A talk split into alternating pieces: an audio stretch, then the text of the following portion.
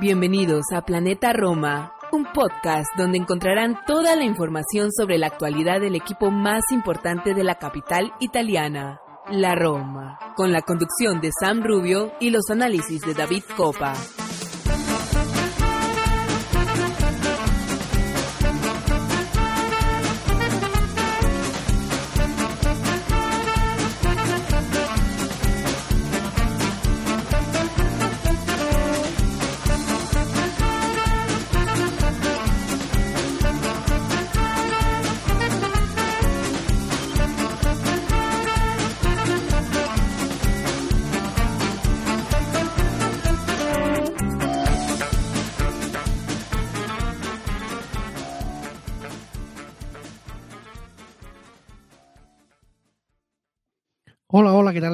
Queridos amigos y bienvenidos a un episodio más de Planeta Roma Podcast. Hoy episodio número 168, episodio que se graba eh, justo terminando la noche de brujas, eh, una noche que para la Roma fue extenuante, sufrida, eh, no sé, como lo indica el nombre del episodio de hoy, sangre, sudor y lágrimas eh, haciendo un poco alusión a todo lo que pasó eh, este lunes en el Benteodi, también haciendo un poco alusión a, esa sangre derramada por Andrea Velotti sobre la grama del Marco Antonio Benteodi de, de, Verona. Un partido que se complicó más de lo normal, eh, Roma Style. Y de esto y muchísimo más hablando hoy en este episodio, donde no, estoy, no estoy solo, por suerte voy a estar con mi queridísimo Martín Villalba que retorna, el retorno del rey como aquella película de, eh, que, anda por ahí. Y vamos a estar aquí con el retorno de Martín, que me va a estar acompañando para hablar un poco de este partido y estar hablando un poco de todo lo que va a suceder esta semana, una semana de, tres finales. Eh, ya hemos ganado la primera, vamos a estar hablando de, de, esto que ha sucedido, como le comentaba, lo que pasó en el partido, sobre el partido del jueves y sobre un poquito vamos a estar haciendo un pequeño, un pequeño vistazo, no muy largo, hacia el derby del próximo fin de semana. Obviamente vamos a tener una previa, por ahí estaba nuestro querido eh, Mateo Dimango preparando algunas cosillas para hacer por Twitch con algunos invitados. Vamos a hacer también algún programa del mediado de semana, eh, sobre todo después de, lo que pase el jueves, que esperemos que sea eh, lo mejor y, nada, vamos a estar hablando básicamente de esto en el episodio número 168 de Planeta Roma Podcast. Así que, sin más dilación, vamos a una pausa y a la vuelta ya estamos comenzando con la acción.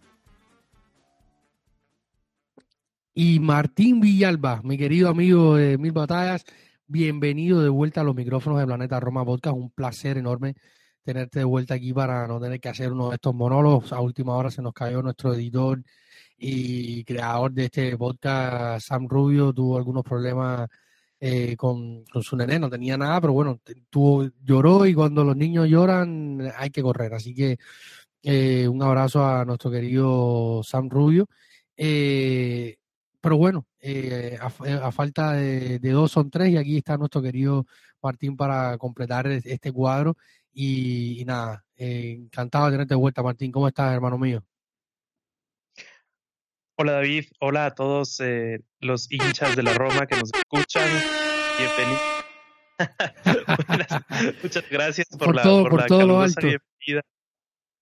Tengo un, un gusto enorme realmente de, de, estar de nuevo aquí, como mm, se había anunciado por, por Twitter hace breves horas. Eh, realmente no, no es que pasó nada, no es que hubo un distanciamiento, sino que en realidad eh, el trabajo y las ocupaciones eh, me mantuvieron un poquito alejado del planeta Roma, pero me moría por, por volver. Y, y, bueno, les agradezco infinitamente darme nuevamente un espacio. Súper contento con los tres puntos de hoy, quizá no con las formas, pero los tres puntos sirven. Una campaña que va mejorando, lo he hecho en el año pasado en la misma cantidad de fechas. Eh, puntos muy altos eh, para mí como Madi, como mm, el Sarawi ingresando como revulsivo. Eh, en, realidad creo que creo que esta temporada da para, para seguir mejorando y bueno, para volver a las tradiciones, buenos días, buenas tardes, buenas noches, donde quiera que nos escuchen y desde donde sea que estén oyendo este planeta Roma. David, eh, qué gusto tenerte. Igual por ahí a Sam que, que nos manda los efectos por, por, eh, desde ahí, desde donde nos está escuchando. Y bueno, como tú dices, cuando los niños lloran y cuando los jugadores no aprovechan una contra de cuatro contra tres, toca correr, levantarse y correr como Sam Rubio lo hizo con su niña y como Mourinho lo hizo hoy corriendo y metiéndose a la cancha en esa contra casi al final del partido. Así mismo, un partido increíble y vamos a partir de ahí, ¿no? Yo creo que tú lo decías, eh, se habla mucho hoy de nosotros constantemente tenemos un, es un debate un sin parar en nuestro grupo de WhatsApp de, Patreon. Dicho sea de paso, un saludo a, todos nuestros nuestros queridos Patreon. Gracias siempre por, por apoyarnos, gracias por, por confiar en nosotros y, y por dar este pequeño aporte para que Planeta Roma sea un proyecto que se pueda sustentar, si algún día falta alguno de nosotros pueda seguir adelante, eh, sobre todo con el hosting de la web, el hosting de, de del, o sea, lo que paga las suscripciones que pagamos anualmente para que los podcasts puedan seguir escuchándose en todas las plataformas de podcasting. Y muchísimas gracias.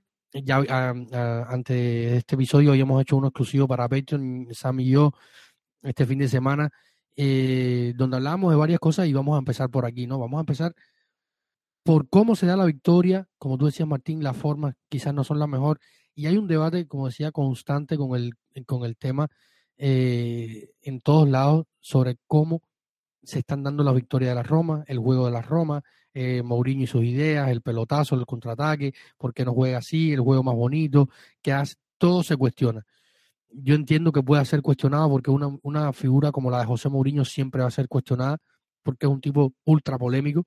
Todo lo que haga eh, bueno se, se, se, polemiza y lo que haga malo también. Y, yo parto de la idea, o sea, no hay, lo discutía con Sam en nuestro último episodio de, de Patreon, exclusivo para Patreon, y él me decía que el sistema, que, que el fútbol, que la, la, cómo se juega, o sea, y no hay nada o sea, que atente más contra el propio sistema que cuando un jugador no está en forma. Desgraciadamente, Stami, eh, cuando él se pone las manos en la cabeza en el partido del 28 y después de fallar esa contra perfecta, fue una, una contra de libro, jugada tremenda, eh, con Ricky y con Saniolo involucrados en la jugada, que termina haciendo con Tami una gran diagonal, quitándose a Montipó y luego mandándole al palo. Yo creo que contra estas cosas no hay nada que hacer, porque esta jugada te cambió el, cambió el partido de la Roma.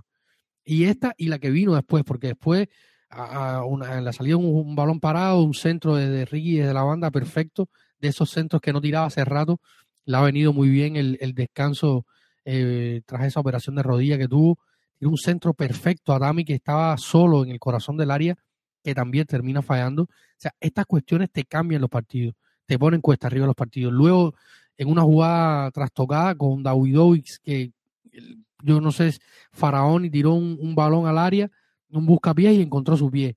Eh, y el balón terminó en el fondo de la red de, de Rui Patricio. Ahí, desde ahí se cambia el partido.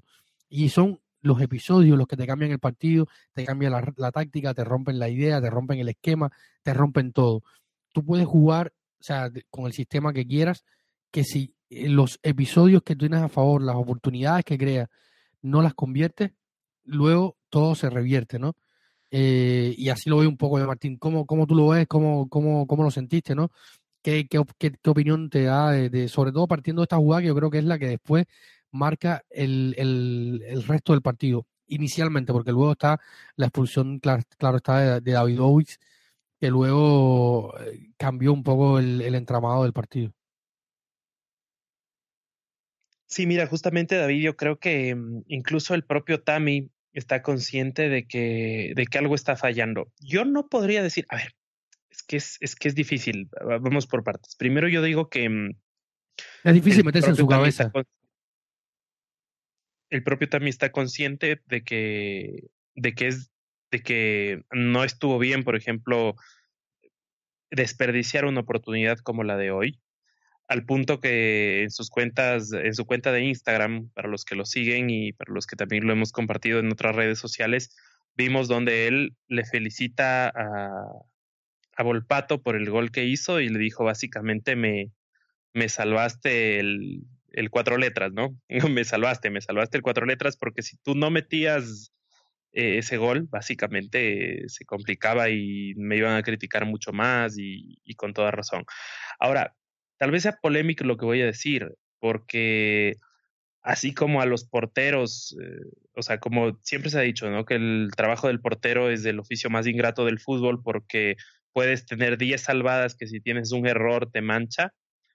Eh, para el delantero también es un poco así, ¿no? Porque puedes hacer todo bien, puedes eh, ayudar a que a, carrear marca, liberar espacios, descargar en, tus compañeros de ataque, o como le está pasando a Tami, hacer perfecto todo el movimiento de ataque, como en la primera jugada, incluso sacarse del portero, que era ya lo más difícil, y con arco abierto le das al palo. Y después en la, en la jugada eh, siguiente, cabeceas y se va a 10 centímetros de arriba.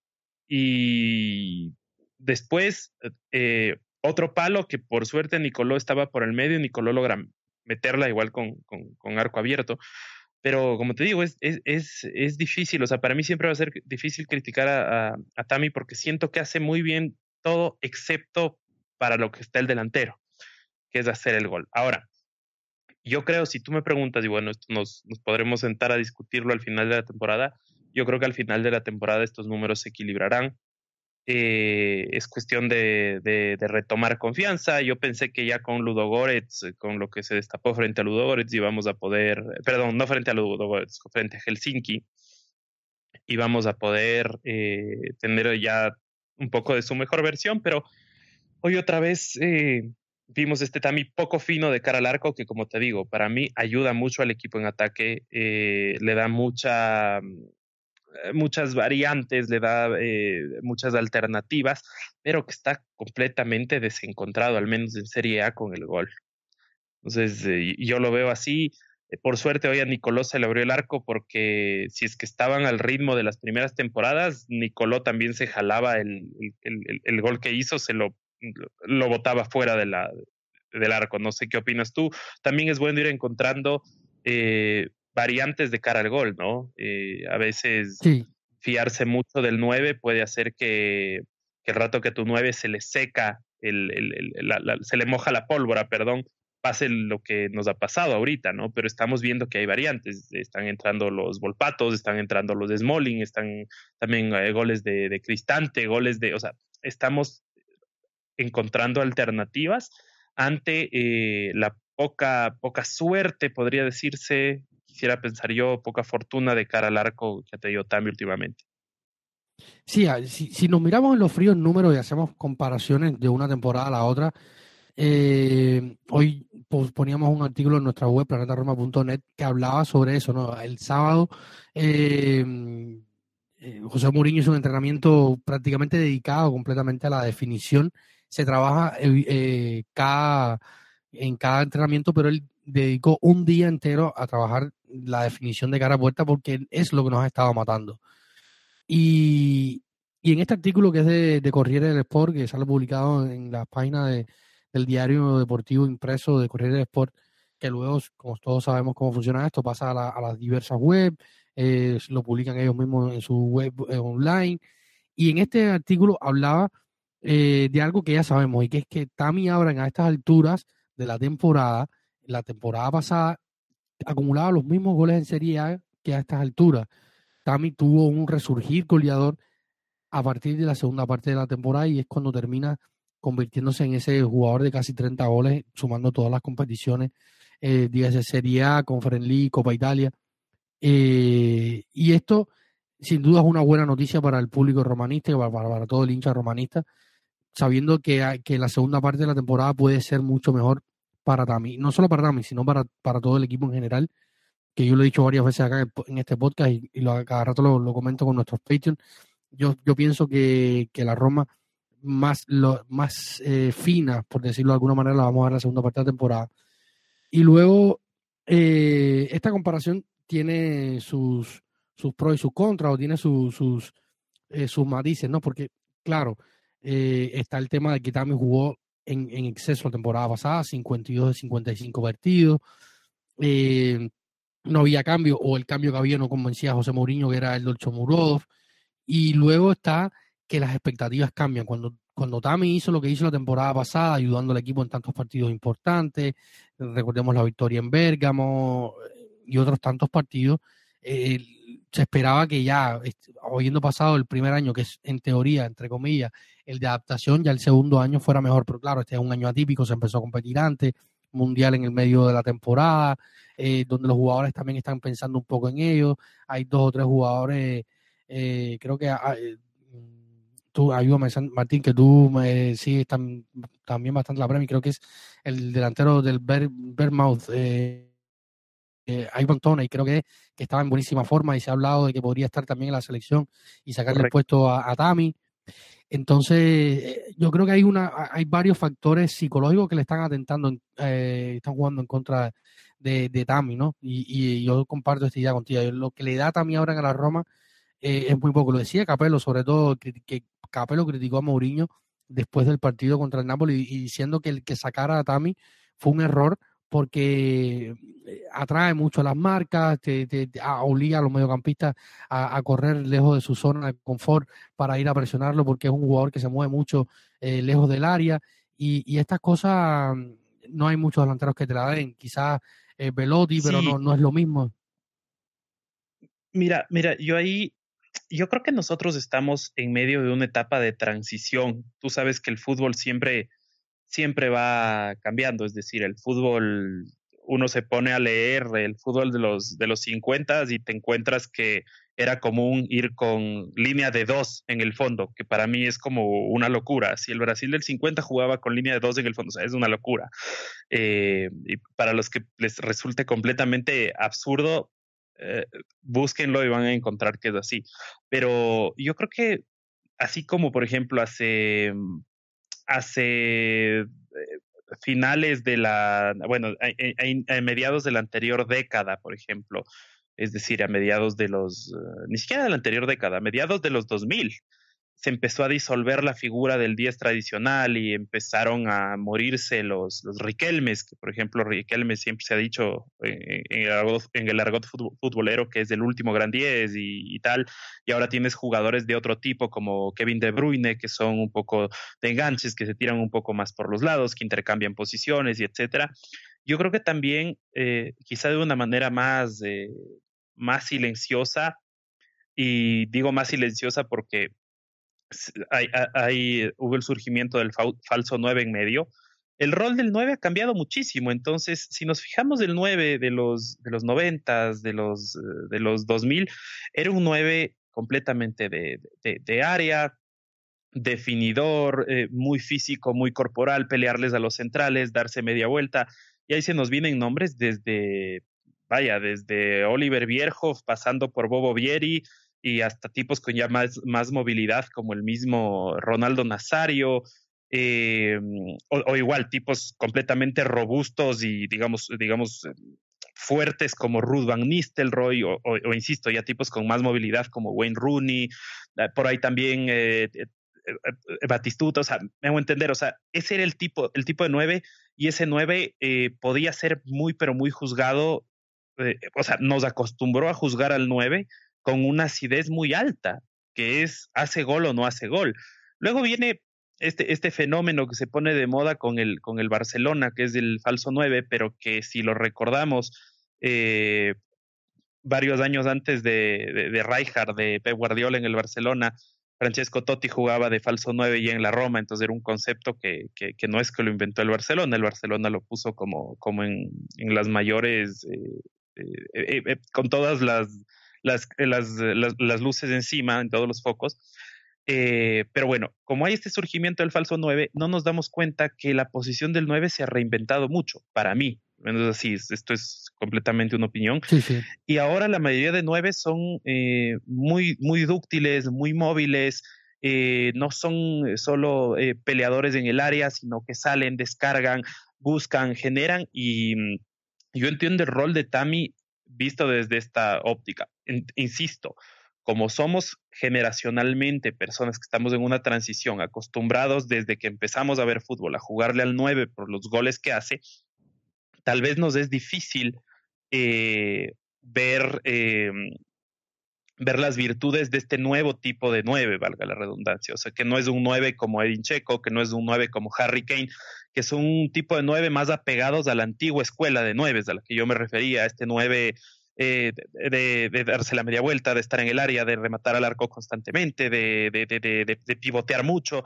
Entonces, para mí va por ahí. Entonces, tal vez soy yo tratando de justificar a Tami, eso también. Tal vez soy yo tratando de justificar a Tami. pero yo, sí, pero yo me quedo mucho con lo que dijo Vito de Palma hoy en la, en la transmisión, eh, cuando le decían, eh, ya que lo saquen a Tami de, la Roma, y dijo, mira, a mí a Tami dámelo, para mi equipo dámelo, porque en verdad, eh, o sea, sí te puede aportar algo. Esperemos que empiece a haber más goles o que empiece a haber eh, más asistencias de su parte, mayor participación en el, en el, en el, en el juego ofensivo. Eh, para que no sea tan ácida la medida contra Tami, que yo creo que es un muy buen jugador y le ha faltado un poquito de suerte de cara, de cara al arco. Sí, suerte desde que llegó a la Roma. O sea, el año pasado, la temporada pasada, recordemos que fue uno de los jugadores que más disparó a los palos eh, envió. Y, sin duda, yo creo que, lo que aporta Tami eh, muchas veces no es contable. Y, lo que, como tú decías, necesita que empiece a notar y, asistir eh, y tome parte activa en esto, en, las estadísticas que más pesan o que más se miran, porque realmente se va haciendo una bola de, una bola de nieve, ¿no? Y yo creo que, que al final es como tú decías, hoy es el fútbol total. Los, los, futbolistas, mientras más eh, aspectos del juego dominen y más puedan desdoblarse, mejor va a ser. Y, el caso es de un buen caso, por ejemplo, es el de Madi Camara. ¿eh? Tenemos que hablar de Madi Camara en un partido eh, que estuvo marcado por el, por el medio del campo con con ya este era su cuarto partido eh, consecutivo de titular eh, para, para Madi Camara, que al final es el hombre importantísimo en la, en la jugada del, primer gol, porque roba un balón, luego encara, amaga, espera que Tami se posicione, le sirve el balón a Tami, que luego termina estrellándolo en el poste, y, luego Saniolo con una pierna, porque después de esa entrada criminal de Davidovich tuvo que Mourinho dijo, lo forzó un poco. También sabiendo que el jueves es muy probable, este miércoles vamos a tener la, confirmación del recurso que presentó la Roma ante la UEFA para reducir de tres, de tres a dos partidos eh, la sanción que se le puso a, a Nicolo Saniolo tras la falta que, se, que, le, que le supuso la expulsión en el Roma Betis del Olímpico hace unos días. Y la Roma ha recurrido, esperemos que, que, que pueda salir bien pero a sabiendas de esto, eh, José Mourinho intentó forzarlo un poco en un partido que estuvo bien complicado hasta el momento en que cae ese gol donde interviene eh, Madi Camara. Eh, un hombre que, que, llegó un poco tapado, casi nadie lo, lo, conocía. Eh, acá estuvimos algunos especialistas amigos hablando sobre, sobre Madi. Eh, se perdió un tiempo, estuvo un tiempo prácticamente que no contaba. José Mourinho dijo que lo llevaba con calma, había estado tiempo fuera, comentó que no le veía bien físicamente y de hecho Corriere del Sport esta semana habló de que tenía, eh, que había estado, llegó con 5 o 6 kilos de más, se puso a entrenar, a, a, trabajar y ahí está el resultado, ¿no? El resultado está eh, en la cancha y sin duda está siendo una muy buena noticia, sobre todo ante la lesión de, de Gini Winaldum, ante la lesión de la última hora, de los últimos días de, de Neman Yamati, que también entró brutal en el, en el partido, el gesto del gol, de, en el cuando puedan, búsquenlo, está en el canal de YouTube de la Roma o el canal de, de YouTube de, la Serie A. El gesto técnico de Neman Yamati pareció un brasileño, ese recorte y ese pase al borde del área para que Volpado termine haciendo el gol de, del 2 a 1 eh, es absolutamente espectacular. Y ante la lesión de, de, de, Matic, que había estado siendo titular inamovible también por las lesiones que había dentro del equipo que todos conocemos y ya hemos hablado acá, se hace con un lugar Madi Camara, que termina siendo una muy, muy buena noticia. Y la sensación que me queda a mí, Martín, es que el techo de Madi es altísimo o, al menos más alto de lo que es de lo que soy. ¿Qué, qué opinión te, te merece Madi? ¿Cómo lo ves? ¿Qué te ha gustado? ¿No te ha gustado? ¿Qué, qué te parece? Mira, para mí, a ver, antes que, antes que nada, y, aquí quiero hacer una, un, un, comentario, ¿qué señor director deportivo tenemos? Se te lesiona tu segundo fichaje más importante de la temporada, se lesiona Wijnaldum, faltando poco para el inicio de la temporada, y dos o tres días antes de que cierre el mercado, o no recuerdo si el mismo día, pero muy poco tiempo antes de que se cierre el mercado, traes este jugador que puede que no sea el, eh, no sé, el, mejor jugador del mundo, pero que vemos que te va a dar una mano tremenda y te está empezando a dar una mano tremenda en la temporada. Qué medias vueltas, qué carácter del chico, qué paciencia, qué personalidad para tirarle ese pase a Tami para que lo estrelle en el poste y bueno, Nicoló lo, lo, lo, lo mande a guardar. También te digo una cosa, y vuelvo, perdón que vuelva al anterior punto, Tami es un tiempista, porque Madi hace un pequeño amague donde destruye a la defensa y al, y al arquero, porque todavía estaba especulando entre voy a tirar, voy a pasar, y Tami lo entiende, le aguanta y por milímetros no cae offside. Entonces, lo que yo te digo, o sea, Tami tampoco es que no hace nada, tampoco es que es un tipo con dos pies izquierdos, ¿no? Pero bueno, volviendo a Madi, yo les invitaría a ver a los que son aficionados de, de la data y de los mapas de calor y todo eso, ver el mapa de calor de Madi Camara en los cuatro últimos partidos. Es un jugador soltándose, es un jugador en plena progresión. Hoy, Madi Camara ocupó el 80% del campo. Ocupó el 80% del campo. Y es así. Eh, y, les invito, comparen. sí, en, en, verdad. O sea, hoy Madi Camara, el, Madi Camara estuvo en todo el campo de juego. Estuvo en todo el campo de juego asfixiando al rival, pasando, era, era muchas veces el único jugador que se ofrecía para, para, para, darles opción de pase a los compañeros, una media vuelta, otra media vuelta, hasta que los compañeros ofrecieran a pasar. O sea, realmente tenemos un proyecto de jugador aquí muy, muy interesante.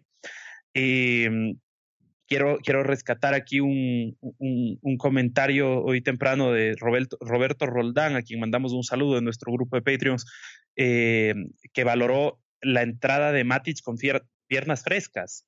vamos, a mí Matic con piernas frescas me parece una maravilla, pero quiero complementar con que estoy muy de acuerdo con Roberto, pero ahí tú dijiste algo en el grupo de, de, Patreons muy valioso, David, y que estoy también de acuerdo, que Matic entra y no está su, su, su, otra gota de agua, su reflejo Brian Cristante, y eso también hace que se sienta más cómodo, ¿no? Si es que, si es que vemos eh, el plan de acción que hubo desde el inicio de la temporada, la idea era que o Cristante o Matic jueguen junto con Wainaldum y no que jueguen los dos juntos. Fue una situación que se fue dando sobre la marcha, mucha crítica a ese tándem, que la lentitud, que etcétera. Al final empezaron a mostrar cosas interesantes. Viene la lesión de, de, de, Matic por el sobreesfuerzo y, y viene esta entrada providencial de, de Madi, que como les digo, los que son aficionados de la data, porque la data, para mí la data sola no te dice nada. Y, yo, para mí, así, la data es un grandísimo complemento de, de, ver el fútbol, porque ver el fútbol más la data es una cosa, pero ver solo la data sin ver fútbol, eh, para mí no tiene sentido. Eh, porque la data muchas veces puede ser mentirosa, lo decíamos con, con Tami en el, en el tema de lo que, de las cosas que no quedan pintadas en la estadística, pero que él aporta, porque no tienes una estadística aún que te diga cuántas marcas acarreas en el juego. Tal vez de aquí a unos 10 años lo tengamos y ya el fútbol sea algo más parecido a la NFL que a cualquier otra cosa. Pero eh, hoy por hoy no lo tienes y a veces pasaba, eh, por ejemplo, con un jugador de, mi, de, la selección del Ecuador que va por izquierda, que se llama Pervido Estupiñán, que está en el Brighton, que el tipo es el dios de las estadísticas pero, pero es fantástico en las estadísticas, por pases, por eh, centros, por disparos al arco, eh, por, eh, por recuperaciones, etcétera. Pero el tipo en cambio no, tiene espaldas y eso no te das cuenta, o sea, que, que, a Pervis le comen las espaldas muchísimo o le comían porque es algo que está trabajando mucho en su momento Potter, en los pocos partidos que pudo tenerlo en el Brighton y ahorita de Servi, te das cuenta que era un trabajo que había que hacer porque el tipo no tenía espaldas. Pero bueno, volviendo al tema de la, de, de, de, la Roma y las estadísticas, eh, David, me encantó Madi, me encantó el nivel con el que y quiero dar pie a que hablemos de, de Volpato. Yo de la emoción le cambié hasta el nombre a, Volpato, le dije Daniel en vez de Cristian, una terrible. Qué señor golazo, qué jugada de Matic, qué confianza y qué personalidad del chico, que como tú bien lo decías en tu cuenta de Twitter, eh, el chico, la estrella de las inferiores, del que llevaba la 10 en las inferiores, el, el, pupilo de Totti, mete tremendo zapatazo y, nos da la confianza de ganarlo. ¿Qué, qué, qué, dices tú? ¿Qué, ¿Qué, quieres decir de Cristian Volpato? No, yo creo que, que, era inevitable hablar de Cristian Volpato porque sobre todo la, las coincidencias históricas, ¿no? Eh, hace un año, o sea, hace un año no, hace la temporada pasada, déjenme ver si puedo encontrar eh, exactamente la, la, fecha del partido de la temporada pasada donde recordemos que la Roma estaba perdiendo en el Olímpico ante el Gelas Verona y José Mourinho en, aquel partido también tuvo que tirar de, la juventud y, en aquella oportunidad mandó al campo al joven Volpato, mandó al campo eh, al joven Eduardo Bobe, exactamente, y ambos terminaron dando una mano importante eh, en el partido. Estoy acá buscando 2 a 2, fue febrero, no hace ni un año, o sea, hace pues, tan solo unos meses febrero 19 del 2022 fue que se produjo aquel partido, gol de Volpato a los 65 minutos y gol de, Eduardo Ove, que, en aquella oportunidad sirvió para remontar los goles de Antonín Baraca a los 5 minutos y, de Adrián Tamerche a los 20 minutos. Eh, Cristian Volpato entró a los 62 minutos y a los 65 minutos estaba, o sea, tres minutos necesitó en el campo eh, el joven Cristian que es de nacimiento australiano, vive en Italia. Eh, lo ofrecieron cuando era muy chico algunas canteras del fútbol australiano, estas se negaron. Eh, un ojeador lo vio, lo llevó a Roma. Eh, un amigo de un amigo lo presentó a Totti que, que recién iniciaba sus andaduras con CT10, que es la, la, agencia de representación de jugadores que tiene Francesco. Y, y luego eh, una cosa lleva a la otra y Francesco lo presentó en Trigoria y ahí está, Cristian Volpato, eh, el hombre que, que, en la primavera llevaba el 10, eh, algo que no mm, que, hasta hace un tiempo no, no estuvo pasando mucho, o sea, no se llevaba mucho la 10 en la, en la primavera. y a partir de, de Cristian Volpato, hace un par de temporadas, eso fue cambiando, pero marcó un, o sea, hay un pequeño precedente con, con el tema de Cristian Volpato y la 10 y, y, todo este tema de Totti para ponerle un poco de mística al asunto.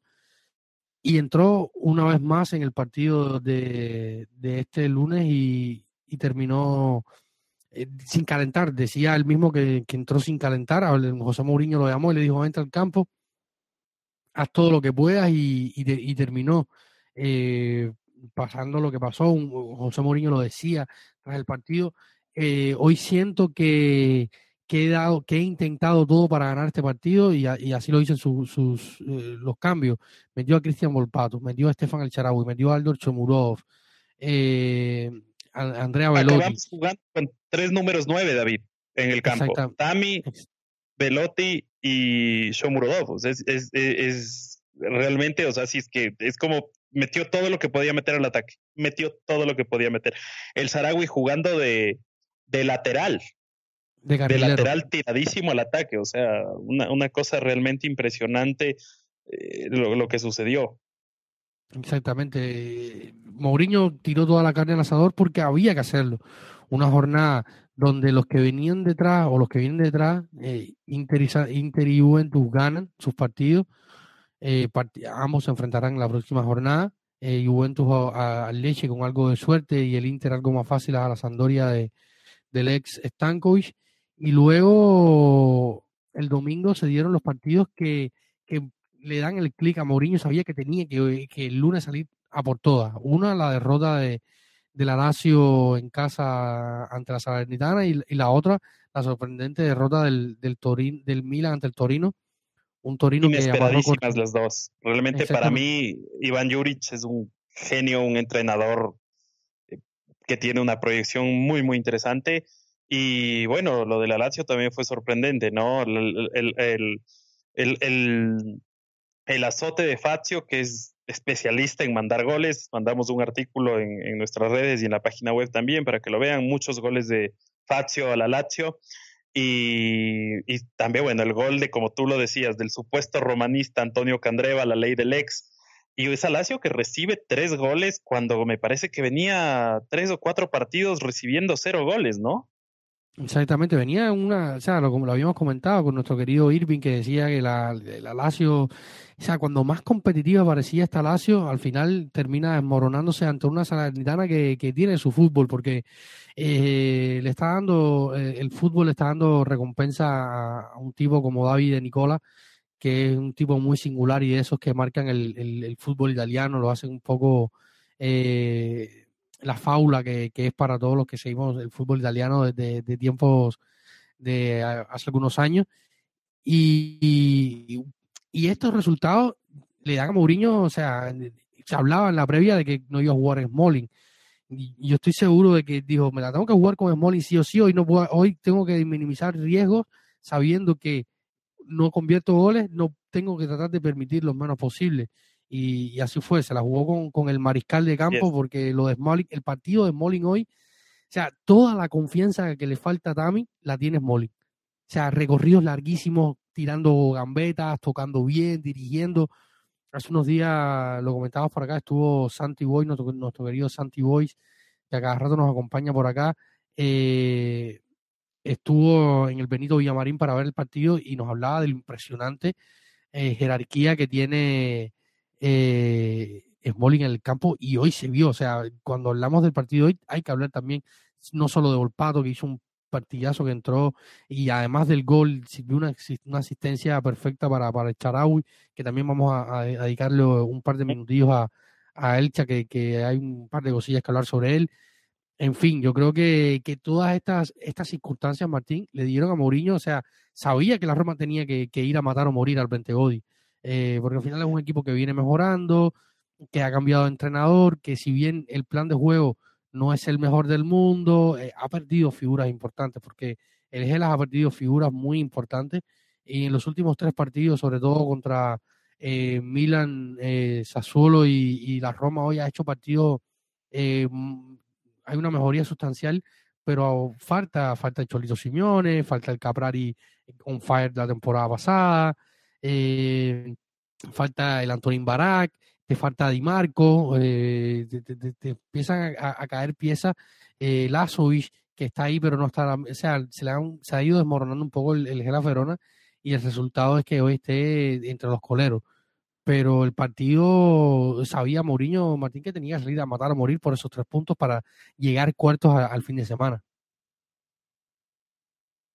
Y es así, y es así. Y mira, es la segunda vez y yo aquí quiero ponderar, sí, tal vez quiero ponderar la figura de Mourinho porque si bien eh, para algunos puede haber quedado debiendo contra el Napoli, digo para algunos porque, porque para mí fundamentalmente no, porque a un Napoli en estado de gracia como el que le jugamos del anterior fin de semana, tenías que salir a cortarle las vías de juego, y tratar de matarlo en alguna contra que nunca llegó y sí, tal vez ese cero disparos al arco es eh, como que muy, hace mucho ruido, ¿no?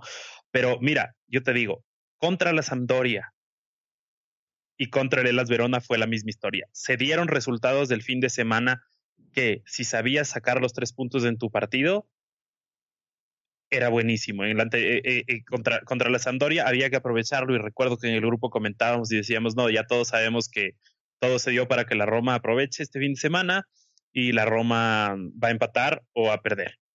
Ganamos.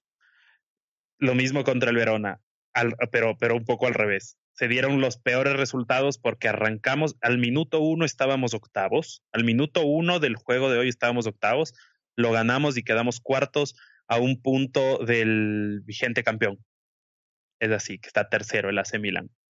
Entonces, eh, realmente, yo te digo, eh, no sé si es la mano del entrenador, no sé si también es el, el, el, el, tener un plan de juego o es el convencimiento, pero mira, esta Roma que le ganó a la Sampdoria para aprovechar la situación y que también hoy le ganó al Elas Verona para evitar quedar octavo y, que el Inter y la Juventus lo y la misma Lazio lo sobrepasen en la tabla. Esta no es la Roma que yo que yo estaba acostumbrado a ver. Entonces yo creo que eso eso hay que ponderar. Son 12 fechas, estamos cuartos, estamos con más puntos que en la temporada pasada. Eh, nos quedan, como tú dijiste, nos quedan dos finales, jueves contra Ludogorets, eh, fin de semana contra Lazio, y luego de eso nos quedan dos partidos más, más y nos fuimos al Planeta Roma modo mundialista. Eh, David, antes de, de, de, cambiar de tema para seguir con la agenda, te quiero hacer una, un paréntesis tipo Planeta Roma mundialista. Dos preguntas. Uno, ¿Smalling se merecería estar en la selección inglesa por el nivel que tiene?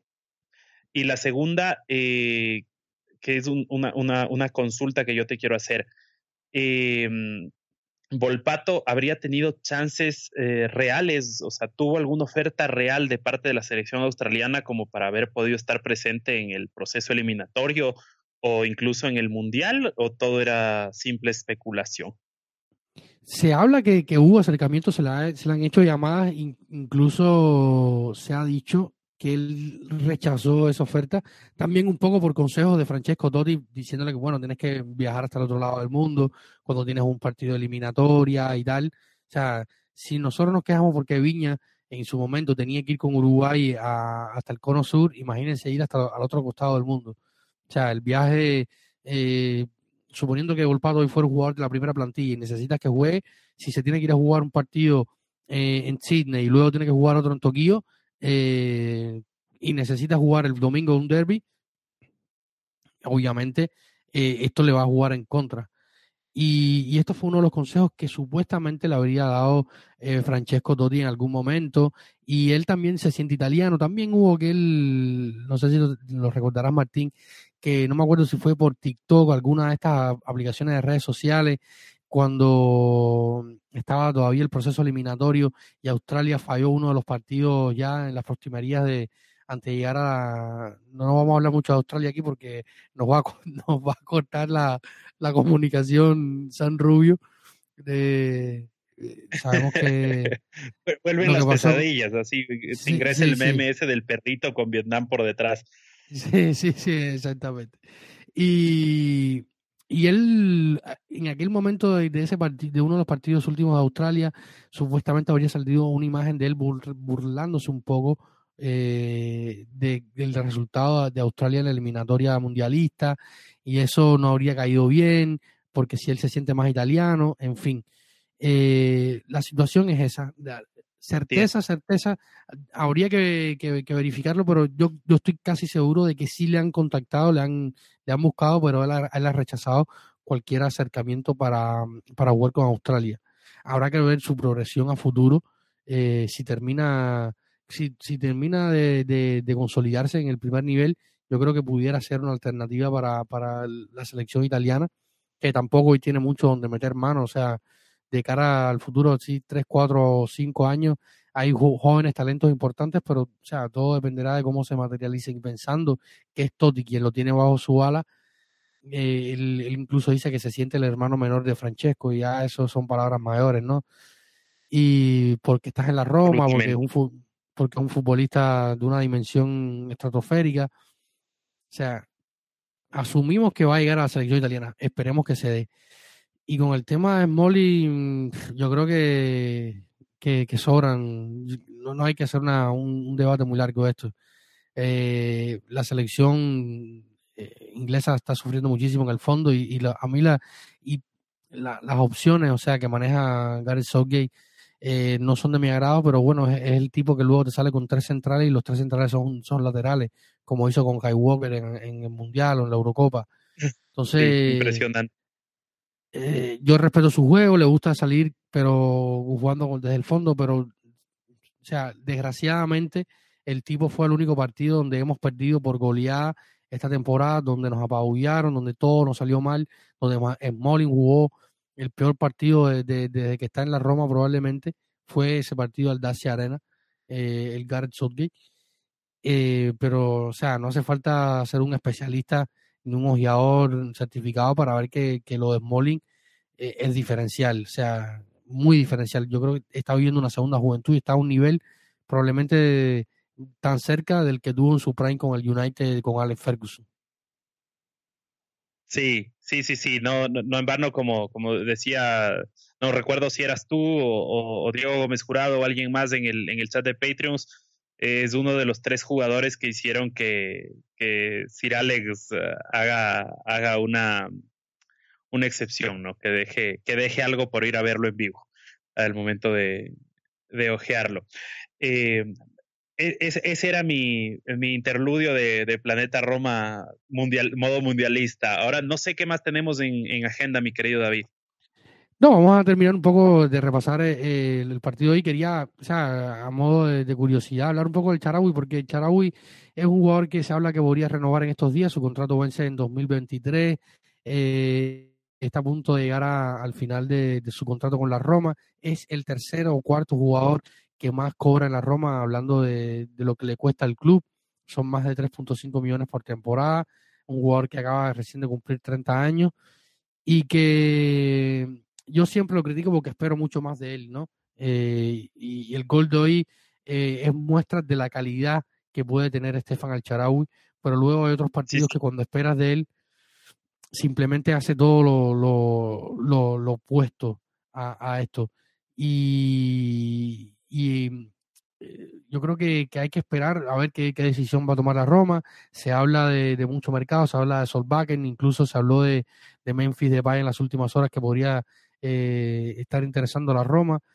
Eh, no sé, Martín, ¿qué harías tú? ¿Mantienes al Charau y lo renuevas a la baja por un par de temporadas más, reduciéndole salida al salario cuánto? Habría que ver cuánto él eh, acepta reducirse más el, salario por seguir en, en lo que él, ha llamado su segunda casa. ¿Cómo lo ves? Mira, yo creo que los 30 años del, del también quizá me hablan de madurez. Es un jugador que cometió uno de los peores errores de su carrera yéndose a China por dinero, porque fue así, y perdiéndose ser parte de la Italia campeona de la Eurocopa. Trató de retomar competencia y volver a la Roma seis meses antes o un poco más, no recuerdo, eh, de la Euro, pero ya era tarde y me parece que incluso él lo, ha reconocido como un error. Entonces, eh, le veo, le veo, lo veo siendo un chico un poco más eh, sacrificado, más centrado, más maduro, incluso por el tema de la posición en la que está aceptando jugar. O sea, el Sarawi está jugando, hoy jugó como lateral, ha jugado incluso como carrilero, mm, es como una, una alternativa por ese lado y es algo que que para mí en el Sarawi de hace tres, dos, tres años era realmente impensable, ¿no? Verlo, verlo ahí eh, dando una mano en, en, en, ese lado. Entonces yo lo renovaría realmente a la baja porque nos puede dar eh, fondo de armario, nos puede dar también, si entra enchufado, eh, pinceladas como la de hoy, pero yo, te digo, me da la misma sensación eh, que, la que yo decía al final de la temporada pasada con, Sergio Oliveira. Tal vez haya mejores opciones en el mercado, tal vez pudiéramos traer un mejor jugador algo que nos aporte más, pero bueno, también ya renovándolo a la baja, ahorrándonos un billete y asegurándonos que ya que es un jugador que ya conoce el medio, que también ya conocemos sus puntos altos, sus puntos bajos, yo trataría de, renovarlo, insisto, a la baja, porque sí me parece un poco exagerado el sueldo para lo que él está aportando. Sin duda, eh, el hombre de, la, de, Halloween, porque es curioso, ha marcado en tres días de Halloween eh, jugando con la Roma, uno en el partido contra el Chelsea, otro temporada pasada eh, contra el Milan y este de este lunes ante el 20 hoy. Así que podemos decirle que es el, el hombre, el verdadero, no sé, eh, Halloween. Halloween. el slasher, como todos, así se le llama, ¿no? Slasher son Jason, Freddy Krueger, eh, Mike Myers, ¿no? El slasher, el Sharawi podría ser porque siempre mata en Halloween o algo así, podríamos decirlo. Los míos no eran ninguno de estos. No sé si recordarás una película que se hizo famosa cuando nosotros tendríamos, no sé, unos 15 años por ahí, que eran Los Trece Fantasmas. No sé si recordarás oh, esa. Oh, oh, claro que sí, por supuesto. Es una película que, que, acá en mi país la pasaban a cada rato. Yo creo que fue una de las primeras películas de terror que oí y me marcó para toda la vida. Y la, después la busqué, la aquí en internet y a cada rato la veo. Y esa era mi, película de terror. O sea, eh, película de terror, Los Trece Fantasmas. Yo creo que, que un clásico. Ahí estaban todos mis, mis, mis, ídolos de, de, Halloween, podríamos decir. Pero bueno, ya pasando del tema cinematográfico y, volviendo a la acción, vamos a hablar de, de, lo que se viene. Segunda final este jueves, Martín. No sé ni qué tiempo llevaremos ya eh, grabando. Seguro por ahí nos sale ahorita no sé si estará escuchando San Rubio y nos dirá qué tiempo llevamos, porque no sé que se nos va volando el tiempo cuando estamos eh, grabando y cuando hay temas, o sea, hay muchos temas. Eh, pero bueno, vamos a tratar de, ir al centro. Segunda final eh, este jueves contra el, Ludo, el partido de la último partido de la fase de grupos de la Europa League, en un estadio que estará repleto hasta la bandera, como es habitual. Eh, un partido que hay que ganar sí o sí para avanzar, para enfrentarnos a, a los tiburones fallidos de, que vienen de la, de la Champions League. Como decía, 52 minutos, Martín nos decía, me dice eh, mm, San Rubio. Lo más curioso de todo es que dice que vamos bien. vamos siete minutos del segundo tiempo, más o menos. Que 50 minutos, vamos bien. exactamente. Lo, lo, que más me asusta es que dice que vamos bien, porque sabemos que él tiene su límite de tiempo, pero no, vamos a, llegar hasta la una, hasta la hora 15 minutos, hora 20, hora 20 minutos más o menos. Y como decía Martín, segunda final el jueves, partido importantísimo, hay que avanzar para enfrentarnos a, lo que ha llamado José Mourinho, a los tiburones fallidos que le ha dolido a algunos y, no queremos herir eh, sensibilidades, sobre todo nuestro querido Santi Boy, que es, eh, tiene sentimientos por el, por el Barça, no como Martín, eh, no como, perdón, como Alex eh, Martín, que, que es de, que son nuestro, parte de nuestro, de nuestro staff de Planeta Roma, uno, ambos son españoles, uno de Elche, el otro de Bilbao, pero mm, Santi simpatiza también con, con el equipo catalán eh, y algunos de, del Barça se lo tomaron muy a pecho con el tema de, los, de los tiburones fallidos. Y yo creo que más que todo por el Barça lo decía por, por, los italianos y sobre todo por la Juventus.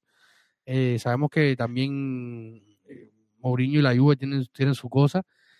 Y es un partido sumamente importante. Como decía antes, estamos esperando a, la, a que el recurso de, de la UEFA falle, o sea, que falle la UEFA a favor en contra de la Roma en este caso y, y, un partido súper importante, Martín. ¿Cómo lo ves? ¿Qué, piensa eh, el peligro de volver a, la Conference League? Eh, dice Mourinho que no quiere, se ha marcado uno, el objetivo es avanzar, aunque sea por el camino de, de piedra, pero un partido importante, ¿cómo lo ves? Mira, yo te digo que antes que nada me parece una tremenda tontería que la, que la UEFA recién lo esté resolviendo un día antes del partido, porque un partido no se planifica de miércoles a jueves. Eh, un partido se está planificando desde estos momentos que ya está amaneciendo en, en Roma. Ahorita, en, ahorita que estamos acabando de grabar nosotros en Roma ya son las 5 y 42 de la mañana del 1 de noviembre. Y como te digo, el partido, o sea, no, no, sé qué tanta seguridad tendremos de que se acepte el recurso como para hacer la planificación con Nicoló o sin Nicoló y, y eso le pone un, grado extra de dificultad y de incertidumbre al, al, partido. Segundo, creo que tenemos que salir a hacer nuestro juego. Eh, hemos visto que, que, que, que si bien, eh, o sea, el único equipo que nos ha pasado por delante para mí en la temporada ha sido el, el Udinese en ese partido extraño, atípico, donde Smalling parecía una versión de Harry Maguire mezclada con, con Daniele Rugani, no, no lo sé, era, era una cosa rarísima. Eh, pero yo creo que podemos competir. Y, y, te digo, te digo que el, el Ludogorets eh, es un rival difícil. Deberíamos eh, estar en capacidad de, superar la, la, la, eliminatoria, pero como tal, el, el, el, incluso le ha plantado la cara al mismo Betis, que, que, que es quien está ganando el grupo. O sea, recordemos que, que en Rasgrad perdieron por 0-1 con el Betis y, y, bueno, y en la casa del Betis eh, también fue un partido bastante ajustado, que hasta, me parece que fue un 3 a 2, que hasta el último momento el, el Ludogorets incluso eh, lo empata casi, ¿no? Entonces, eh, es un partido difícil, es un partido duro, va a haber mucho sufrimiento como en todos los partidos de la Roma, pero eh, espero, espero que, que, que, demos la talla, espero que ya como es noviembre, tal vez Tami se acuerde de hacer goles, eh, que no, lo sé, sí. pero, pero bueno, esperemos, como te digo, tengo, tengo confianza en el plantel y en realidad me aterraría volver a la conference porque eh, por el desgaste que implica ese torneo y porque por cómo le puede pegar en lo anímico al club eh, para estos partidos importantes que se vienen. Por el contrario, si ganamos, porque solo la victoria nos sirve para clasificar, ¿cierto, David? Porque el, criterio es encuentros directos y luego de encuentros directos viene gol diferencia, pero en el encuentro directo nos ganó Ludo Goretz. Solo nos sirve la victoria, ¿verdad? Correctamente, son el cotejo se, o sea, el, pase se define por los resultados entre ambos, entre ambos equipos. Déjame ver si, si alcanzo por ver la, puedo ver la, la tabla acá para decirle exactamente cómo está eh, la tabla hoy de, de, la fase de grupo.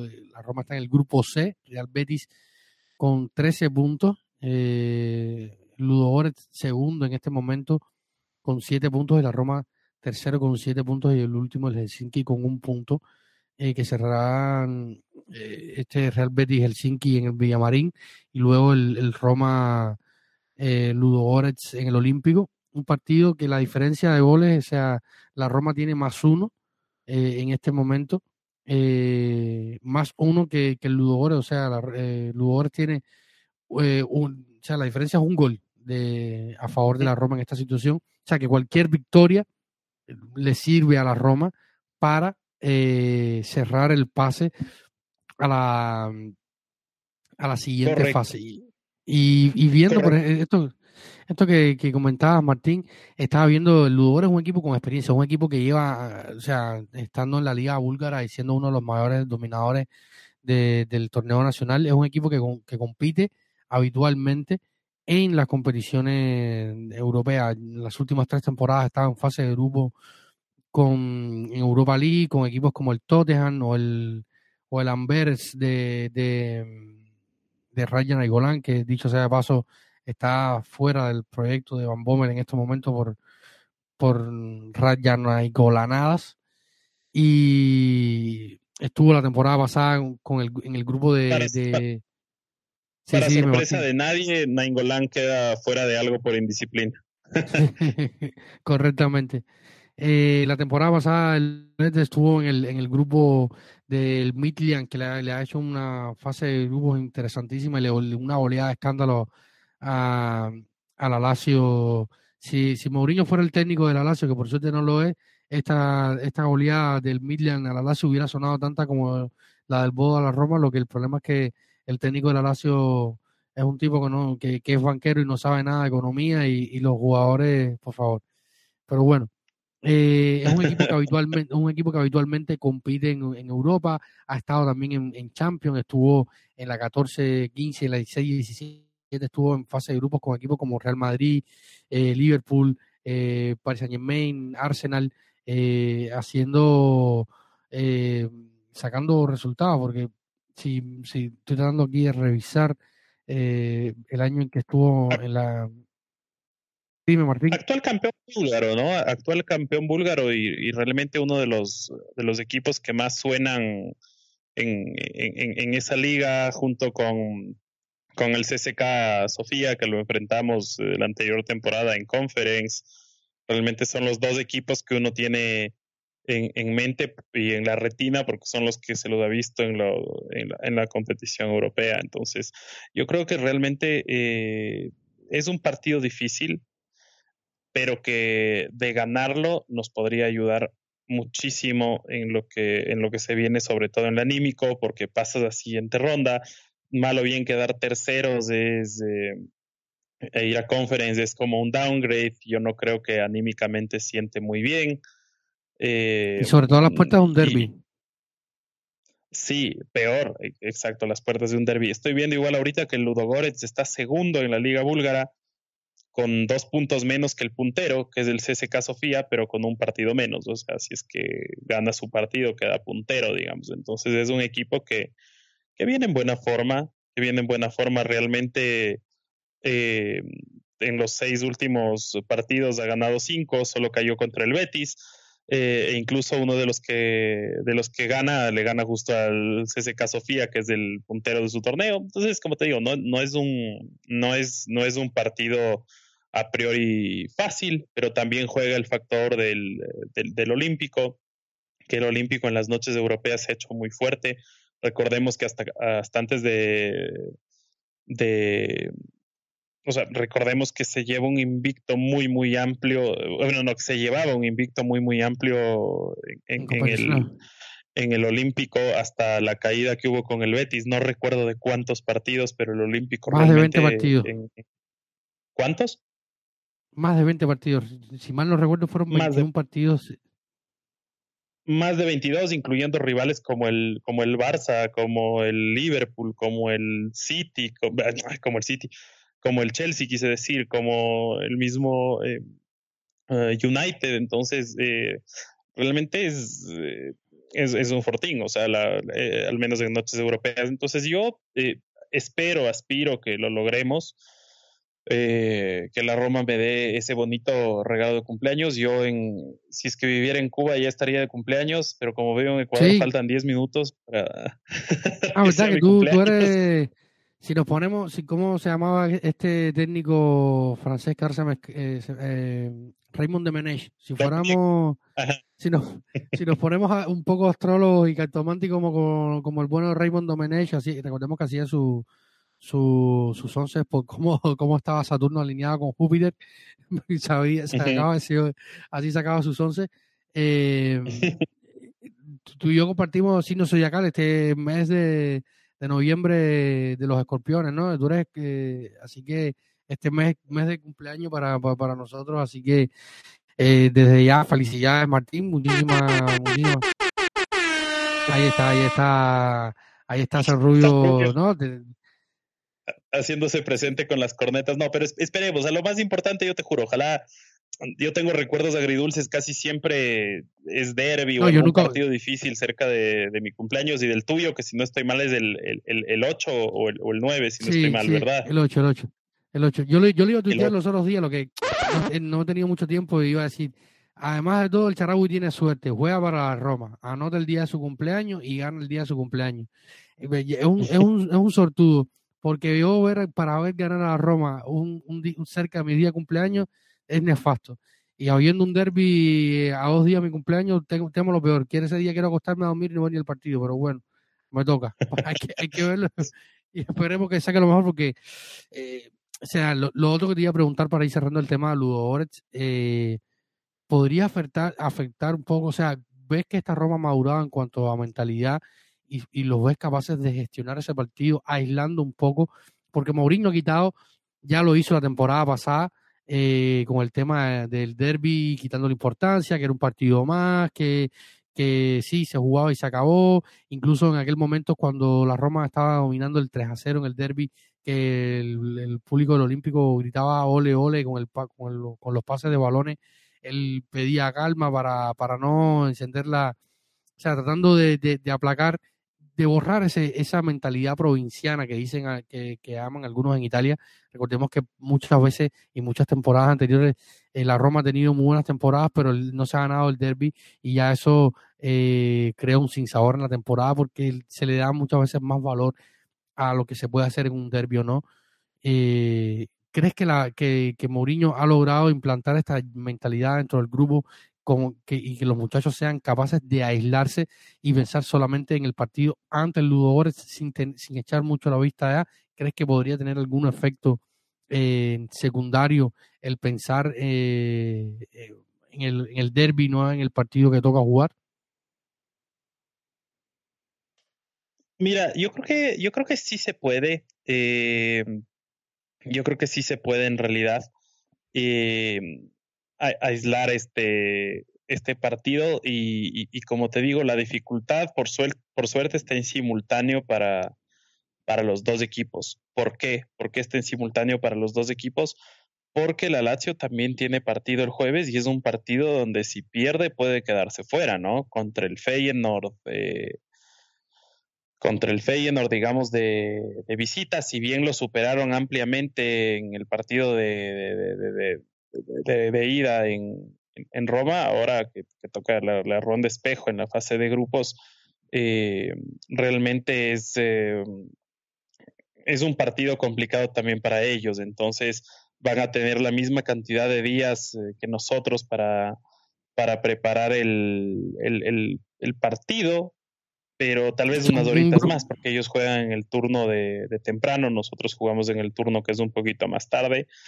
Y, yo creo que, que, sí deben haber aprendido eh, los, eh, los, muchachos eh, a aislar el, el, tema un, poco, porque yo recuerdo, por ejemplo, la temporada pasada, que antes del derby que ganamos 3 a 0, hubo dos, sí, hubo, hubo un partido contra Udinese, si mal no recuerdo, que daba la sensación, o sea, que, que, el partido como que lo empatamos eh, al final con gol de Pellegrini, con un gol de penal, pero todo ese partido dio la sensación de que en verdad estábamos jugando, o sea, estábamos con la cabeza puesta en el derby. Y yo me acuerdo muchísimo que, claro, le preguntaban a, a, a, Mourinho y le decían como que, o sea, claro, nosotros jugamos, eh, un, si no estoy mal, jugamos un domingo, de ahí entre semana tuvimos Conference League en, en marzo, esto era por marzo, tuvimos Conference League y el fin de semana otra vez de Lazio. Entonces salimos como en el, en el, en el, o sea, contra el Udinese salimos con la mentalidad puesta, yo creo que en el partido del, del derby. Y yo siempre me acuerdo de esas palabras de Mourinho, donde Mourinho, le, donde Mourinho decía, eh, yo, yo tengo apenas tres días para preparar el partido, tengo apenas tres días para preparar el partido y Sarri está fumando el cigarrillo sentado en casa desde el, desde el domingo. Entonces, eh, sí, es más, te voy a decir cuáles fueron los partidos. 13 de marzo, Udinese 1, Roma 1. 17 de marzo, Roma 1, Vitesse 1, con ese gol agónico, agónico de Tami al minuto 90. ¿Sí? O sea, es decir, dos partidos que empatamos 1-1 al minuto 90 antes del derby. Y el derby fuimos, y el derby fuimos una aplanadora. O sea, el derby el derby no acabó 5-0 porque por ahí no entró esa de Miquitarián y porque mm, la Roma levantó el pie del acelerador dosificando para la temporada. Pero al minuto 40 íbamos ganando ya 3 0 con doblete de Tami y, gol de gol, y gol de Lorenzo de, tiro libre, un tiro libre sublime. Entonces, eh, yo te digo, yo creo que el equipo ha madurado, sí se debería poder aislar y creo que el que viene con un poco de más obligaciones al derby es la Lazio porque basados en la, como tú dices, en la mentalidad provincial, ahorita la Lazio está abajo nuestro en la tabla, sea por los puntos que sea, pero está abajo nuestro. El último derby lo ganamos nosotros con solvencia y, y como te digo, será de ver qué pasa el jueves, pero para mí el que viene con más obligaciones, el que viene perdiendo en casa sorpresivamente contra un equipo en teoría menor es la Lazio. Entonces, eh, como te digo, yo creo que se puede, ojalá, sacar dos resultados eh, que sean positivos y que nos encaminen también hacia, hacia cerrar esta mitad de temporada interrumpida por el Mundial de la mejor manera.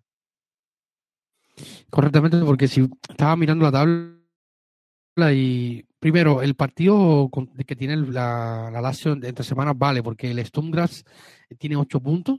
Eh, si ellos empatan y el Sturmgras logra ganar contra el, el es que mi danés es pésimo, no sé ni Midtjylland, Midtjylland eh, los daneses, los daneses esto del escudo con, con el toro o, lo que sea, el símbolo eh, de la familia de Thor. eh, si, si, logran ganar este partido, eh, pasan por le pasan a la Lazio y la Lazio tendría que ir a la fase KO también de, de la Europa League y tendrían dos partidos más. Eh, en fin, es un, partido que vale algo para la Lazio. No es que van a jugar entre semanas en un, en un partido que no vale nada. Y tener que ir a jugar con el Feyenoord en The Quip eh, siempre es complicado. Siempre es complicado. Lo hemos vivido, hemos jugado ya en las últimas temporadas eh, algunas veces. Y, yo, yo, creo que, que esto también, o sea, el karma es muy grande. Hoy estamos, hoy hace unos días estaban muy bien, estaban arriba, estaban goleando, viviendo de lo dulce, el sarribol y tal. Y este fin de semana ya perdieron con el Salernitana. ¿Quién te dice que no puedan perder con el Feyenoord y lleguen por el suelo al Olímpico? Esperemos, porque el fútbol es, muy grande y todo esto cambia de un día a otro. Llegan sin Milinkovic Savic, justicia divina. Nosotros recordemos que, que en la última temporada, exacto, Perdimos a Lorenzo, no sé si lo recuerdas, en, justamente jornada 4, partido con el, con el Gela Verona, partido con el Gela Verona eh, en el 20 por un codazo, o sea, por un codazo no, por una acción de juego donde hay, donde Lorenzo tira el brazo, le saca amarilla y se pierde el derby. Y luego, eh, en, el, en el mismo derby, en ese partido, Lugarley hace una acción similar y ni siquiera es amonestado, ya estando con amarilla. En fin, que la justicia divina para Milinko Savic, que por un pisotón tonto se queda fuera del derby, y Chiro Inmóvil, perdón, Chiro Inmóvil está entre algodones, está siendo evaluado día a día eh, y muy probablemente no llega. Así que tiene bajas importantes Sarri para poner en práctica el Sarribol el, en, el Olímpico el fin de semana, Martín. Absolutamente, absolutamente son bajas importantes, son... Eh, yo justo iba a hablar de que de, lo de Milinkovic, Savic, perdón, mi serbio también está un poco tupido, oxidado. y mm, realmente, como te digo, es, es, es, es, un partido que entraña dificultad. Estaba viendo un poquito los resultados de, de, la, de la Lazio en sus encuentros particulares en Europa League. Y claro, la victoria contra el Feyenoord es, eh, es 4, 4 a 2, digamos, ¿no? Pero quitando, simplificando, equivale básicamente a un 2 a 0 contra el Sturmgras, dos empates, uno de local, otro de visitante, y contra el danés, voy a evitar decir el nombre para no enredarme la lengua, eh, están claramente abajo. En goles de diferencia también, después del Sturmgras, son el que peor gol diferencia tiene del grupo y, mm, o sea, realmente no sería muy difícil pensar en que por ahí se eliminen o por ahí incluso ah, acaben jugando Conference League, ¿no? Entonces, eh, te digo, es, es, es, eh, es em, los dos partidos del jueves de cara al derby son supremamente importantes y de cara también a lo que viene en el resto de la temporada y cómo se cierre lo de cómo se cierre esta mm, casi mitad de campeonato previo al Mundial. Eh, ojalá terminaran jugando la conference para ver qué dice el bueno del pelado, bueno para nada de Paolo Diganio. Porque al final la conference era muy fácil y, le iba a ganar la, cualquier, decían en, las cuentas en redes sociales que la, que la conference le iba a ganar hasta la Sandoria. y la Fiorentina le ha costado cogerle el ritmo y ha cogido más palos en, en conference que no sé yo qué. Me gustaría ver a la, a la, Lazio ahí eh, teniendo que viajar hasta la Conchinchina a recibir goles de, equipos que no podemos ni pronunciar aquí en este podcast para ver qué iba a decir él. eh, el, bueno para nada de Pablo Di A, a, mí igual, a mí igual, y te digo, sería, sería bueno y hasta justo, como dices tú, que que, que enfrenten, yo que sé, que la, que la Fiorentina igual se vea enfrentada al, al, tercero de, o sea, que pase segunda y se vea enfrentada a los eh, tiburones fracasados de Europa League, como diría nuestro querido José Murillo. Entonces sería muy, muy interesante y, y, y, veamos, porque en realidad la conference entraña dificultades que, que no que no que no la tienen ni la Europa League y peor aún la, la Champions League, ¿no? Es un torneo realmente interesantísimo y para mí tiene muchísimo mérito haberlo ganado porque eh, tiene dificultades, como te digo, que van más allá del tema eh, del calibre del rival, sino que está por ahí la distancia, la composición de los terrenos de juego, eh, las horas de viaje. Entonces, en realidad, como a mí, a no me molestaría verle a la, Fiorentina jugando contra jugando las, los 16 avos contra contra un Feyenoord, un Nantes, un, un Mónaco, un Softsport, em, algunos de los equipos que pueden quedar terceros, ¿no? Que se me vienen a, eh, a, la, a, la, a, la, mente ahorita, por ahí, perdón, el mismo Bodo, si no estoy mal, no me, me encantaría que la Fiorentina tenga que visitar el Círculo Polar Ártico a ver cómo lo hace. Pero bueno, ya veremos. Ojalá, sí. ojalá se nos dé. Así que nada, vamos cerrando por hoy este episodio de podcast, no sin antes enviarles un, un último saludo a todos nuestros Patreon y recordarles a ustedes que si quieren formar parte más activa de esta comunidad que es Planeta Roma Podcast, eh, simplemente tienen que ir a patreon.com slash Planeta Roma, allí se encontrarán con nuestro espacio en la plataforma de Patreon. Se pueden suscribir para tener algunos beneficios como contenido extra, suscribirse, eh, o sea, pasar a formar parte de nuestro grupo de WhatsApp, para ahí donde estamos todo este grupo de, de locos apasionados por la Roma, hablando el día entero eh, sobre la Roma y de muchísimas otras cosas, y, y nada, aportar un poco a que este eh, eh, eh proyecto pueda seguir hacia adelante y mandar eh, nada, siempre estar eh, aquí con nosotros. Para ir cerrando, sí, Martín, si quieres mandar algún saludo, te, tenía por ahí varios saludos hasta, a, a, hasta México, por ahí, varias, varios amigos tenía, que... tengo, tengo agendados varios saludos. Eh, el primer saludo a, Irving, a Irving Sainz, nuestro Paleo Patreon, nuestro proto Patreon, porque fue el primer Patreon de todos y que realmente eh, me sacaron ya de la zona de castigo, Irving, lo logramos, no mentira. Eh, pero bueno, eh, Irving sí reclamó un par de veces por mi, por mi participación acá. Y bueno, Irving, aquí estoy enviándote un saludo eh, muy, muy fuerte allá hasta Toluca. Hablando de Toluca, también un saludo grande a Jair Serrano, muy a mi pesar, subcampeón actual del fútbol mexicano con su club Toluca, que sufrió el, el azote de Romario Ibarra y el Pachuca. Romario Ibarra es ecuatoriano, entonces me alegro un poco por él, pero me entristezco en igual proporción por mi querido amigo tuitero, seguidor de Planeta Roma y de varias cuentas romanistas, Jair Serrano, un abrazo hasta Tulum y también un abrazo súper fuerte a nuestro querido amigo arroba self-exiled romanista.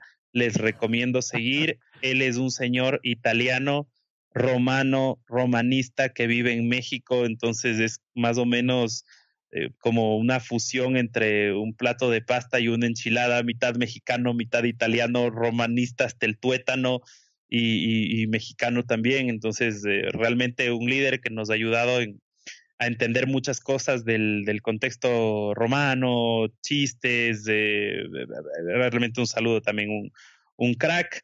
Y bueno, a los, a los Patreons de siempre, a, a Ricardo, que le tenga paciencia a Tami, por ahí a Daniel, a Cristian, a Diego, a Consuelo, a, a Román, a, es que re, realmente en verdad eh, a, no son muchos son, ya son más a, todos, a todos ya somos ya somos tantos que, si, que ya me da vergüenza porque por ahí me pido de, me olvido de alguien ya voy a empezar a saludar por geografía mejor en España en, a, nuestros chilenos a nuestros venezolanos a nuestros estadounidenses a Derek sí. por ahí a todos no no realmente sí. un, un gran abrazo siempre es un gusto eh, oírlos y poder eh, compartir con ustedes, que nos, que nos escuchen y nos acompañen. Y como siempre les digo, les invito a todos los que no son Patreons a formar parte de esta bonita experiencia, a subirse en, este, en esta nave con el aporte de desde un dólar que se les puede caer al subir y bajar del bus. Entonces, desde un dólar ayudan a que David Copa se compre un café y no se duerma porque ya es más de medianoche y seguimos grabando. Y, y a que, bueno, a que, a que se pueda mantener este proyecto al aire. Yo soy Martín Vidalba, me pueden seguir en arroba romalatam.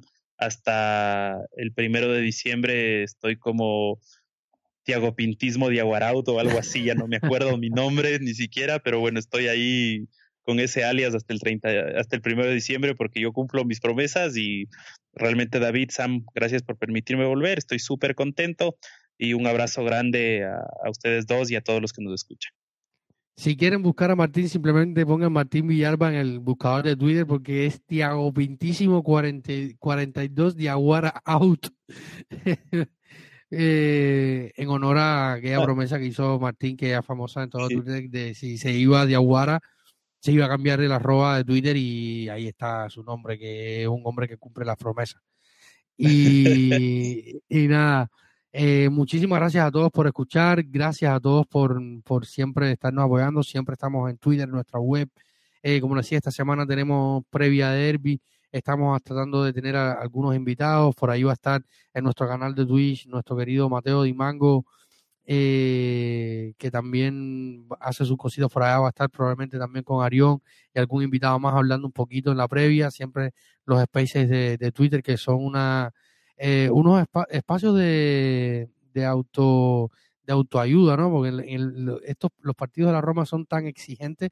Yo me siento hoy como que escalé una montaña eh, con peso la, en la, espalda durante el partido, porque son, son eh, es, es, tanto el sufrimiento que, que, en estos espacios nos los pide muchísimo la gente para liberar un poco de tensión, o, hablar un poco de lo que va sucediendo en los primeros 45 minutos y nada, yo siempre estamos en todos nuestros espacios habituales, todas nuestras redes sociales, todas nuestras, en todas las plataformas de podcasting. Siempre, por favor, le pedimos que se suscriban, que dejen sus comentarios, nos dejen algún review sobre lo que les parece este podcast para siempre posicionarnos mejor y llegar a más. Si tienen amigos romanistas, compártanle eh, la experiencia de escuchar este podcast, invítenlo. Sabemos que no todos, le, no todos eh, disfrutan de un podcast porque hay quien le gusta más el audiovisual, sea los canales de YouTube y tal, pero bueno, si le gusta el podcast y tiene un amigo romanista, hágaselo llegar y nada, para estar por acá. Así que nada, muchísimas gracias Martín, felicidades por la victoria, felicidades por volver a los micrófonos de Planeta Rama y felicidades por eh, tu cumpleaños número y felicidades por 33, la edad de Cristo. Oh, 33, la edad de Cristo. Oye, tiene, tiene más recursos técnicos San Rubio que, que Neman Yamati, ¿eh? eh como tiene sonidito. sí. Se ve, se ve que ha cambiado la consola. Tenemos juguetes nuevos por ahí para, para producir los, estos episodios de, de, Planeta Roma Podcast. Así que, que nada, muchísimas gracias por estar en este episodio 168. Si la memoria no me falla a esta altura de la madrugada. Eh, nos estamos viendo en unos días, en unas horas, como aquel que dice, eh, al término del partido con el Ludores, que esperemos que, que con, la, con la buena de los dioses del fútbol termine de las mejores maneras y estemos acá eh, celebrando eh, este una victoria. se tira a la piscina, Martín, ya antes de cerrar, si, si tienes que dar un resultado para, para, mm, para, el, para el jueves, que mm, ¿Qué, Si tienen ahí una quiniela, ¿quién le ponen la X? Uy, Diosito. Eh, Roma 2 a 1. Ojalá. Roma 2 a 1. El resultado que nunca falla. Sí. Sí, sí, sí, sí. Y arrancamos perdiendo. Entonces, cuando entre el gol de Ludogorets, no se asuste. No, no, no, no, no. Ya vamos a empezar ganando. que prefiero que me metan el, uno, el, el, el 2 a 1 que, que empezar perdiendo. No, que empiece el sufrimiento, a comerse las uñas. No, no, no. Eh, hablando de eso, tenemos un scorecast también en, dentro de nuestro grupo de, de, de Patreon que hoy Eh, increíblemente voy yo de primero. Nunca me ha gustado dar pronóstico, pero voy yo de primero en este Scorecast, esta jornada.